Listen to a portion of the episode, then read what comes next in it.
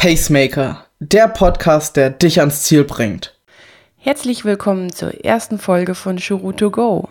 Du wirst dich jetzt fragen, was ist denn Shuru to Go? Das ist ähm, eine neue Rubrik in unserer Podcast-Welt. Ich werde dir ab sofort jede Woche einen Beitrag von Shuru vorlesen. Ähm, egal, ob es um Triathlon, Sport, Motivation oder einfach nur ein Trilife-Artikel ist. Jede Woche findest du jetzt einen Beitrag von mir vorgelesen. Vielleicht wirst du dich jetzt auch fragen, hä, warum machen die das? Ja, es gibt Leute, die können nicht lesen oder haben keine Zeit zum Lesen und wollen sich lieber einen Beitrag anhören. Für solche Leute machen wir das, damit du dich nicht hinsetzen musst mit deinem Handy oder deinem Laptop und es lesen musst, sondern einfach entspannt über deine Ohren hören kannst. Mein Name ist Kati und ich lese dir heute den ersten Beitrag vor. Es läuft wieder, wie die Freude am Laufen zurückkam. Geschrieben von Isabel Henrich. Die letzten Jahre hatte ich immer mal wieder Probleme beim Laufen war oft verletzt gewesen. Mittlerweile merke ich es einfach, dass ich als Kind wenig gelaufen bin. Ich war eben eine Wasserratte. Und ich merke es, dass ich auch nicht im Leichtathletikverein war, denn mir fehlt einfach die optimale Technik. Deshalb war es schwer für meinen Körper, die vielen Kilometer zu verkraften. Auch 2018 kam eine Verletzung, das Schienbeinkantensyndrom, zurück, zwei Monate vor meiner ersten Langdistanz. Ich hatte trotz allen Schwierigkeiten meine Ziele erreicht musste allerdings nach dem Ironman Frankfurt eine Laufpause einlegen. Ich musste mich richtig auskurieren, meinen Kopf freikriegen und die Lockerheit zum Sport wiederfinden. Deshalb ging ich anderen Hobbys, wie zum Beispiel dem Wakeboardfahren, nach und machte Sport, wie ich Lust hatte und ohne Trainingsplan. Es standen zwar noch Sprint-Triathlon-Wettkämpfe an, aber das Wichtigste war, dass ich wieder schmerzfrei und locker laufen konnte. Und das ist mir auch ganz gut gelungen. So startete ich ins Jahr 2019 mit neuer Motivation. Nicht überdrehen, lieber langsam angehen.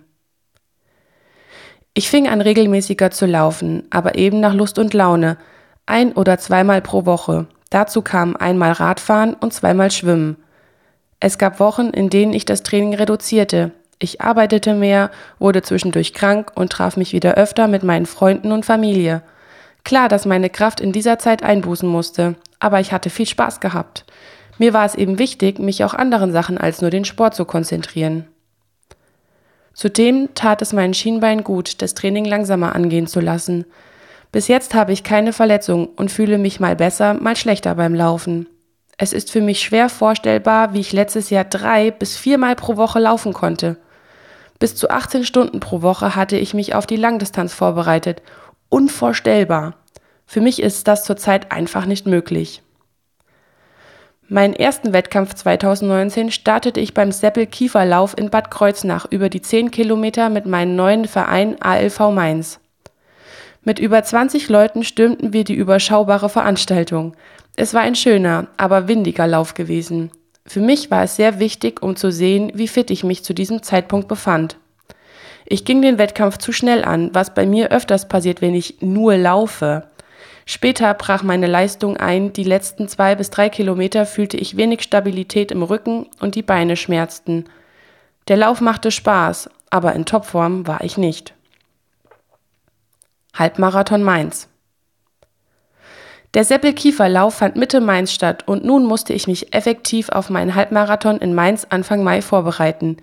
Viele Termine standen an, weswegen eine perfekte Vorbereitung zeitlich gesehen gar nicht möglich war.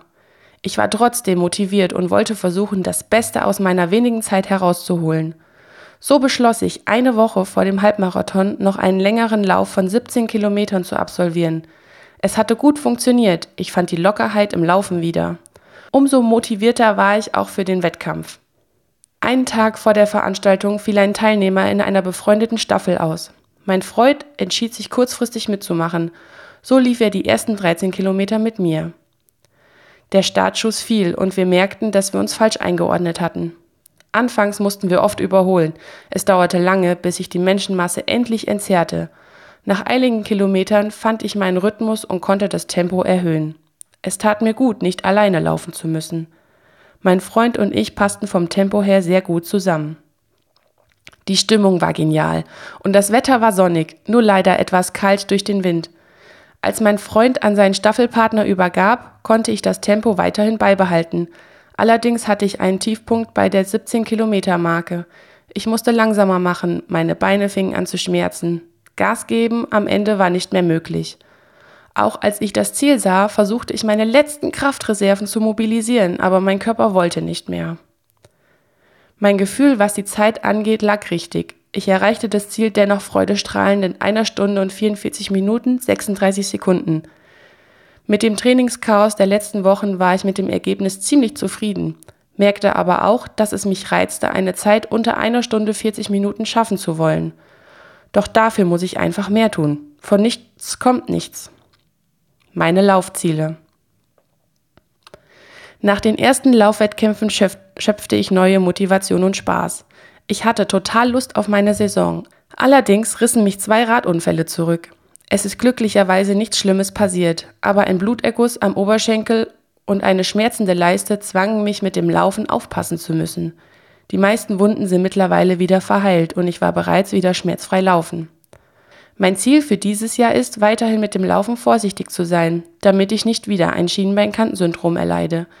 Dabei versuche ich das Training zweimal wöchentlich beizubehalten. Und worüber ich mir noch Gedanken machen muss, ob ich die Zeit unter einer Stunde 40 Minuten noch dieses Jahr beim Köln Halbmarathon oder erst nächstes Jahr in Frankfurt oder Mainz in Angriff nehmen werde.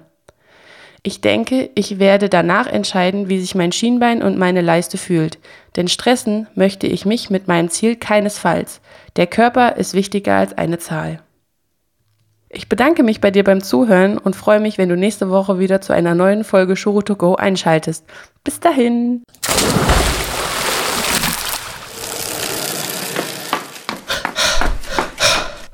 Pacemaker, der Podcast, der dich ans Ziel bringt.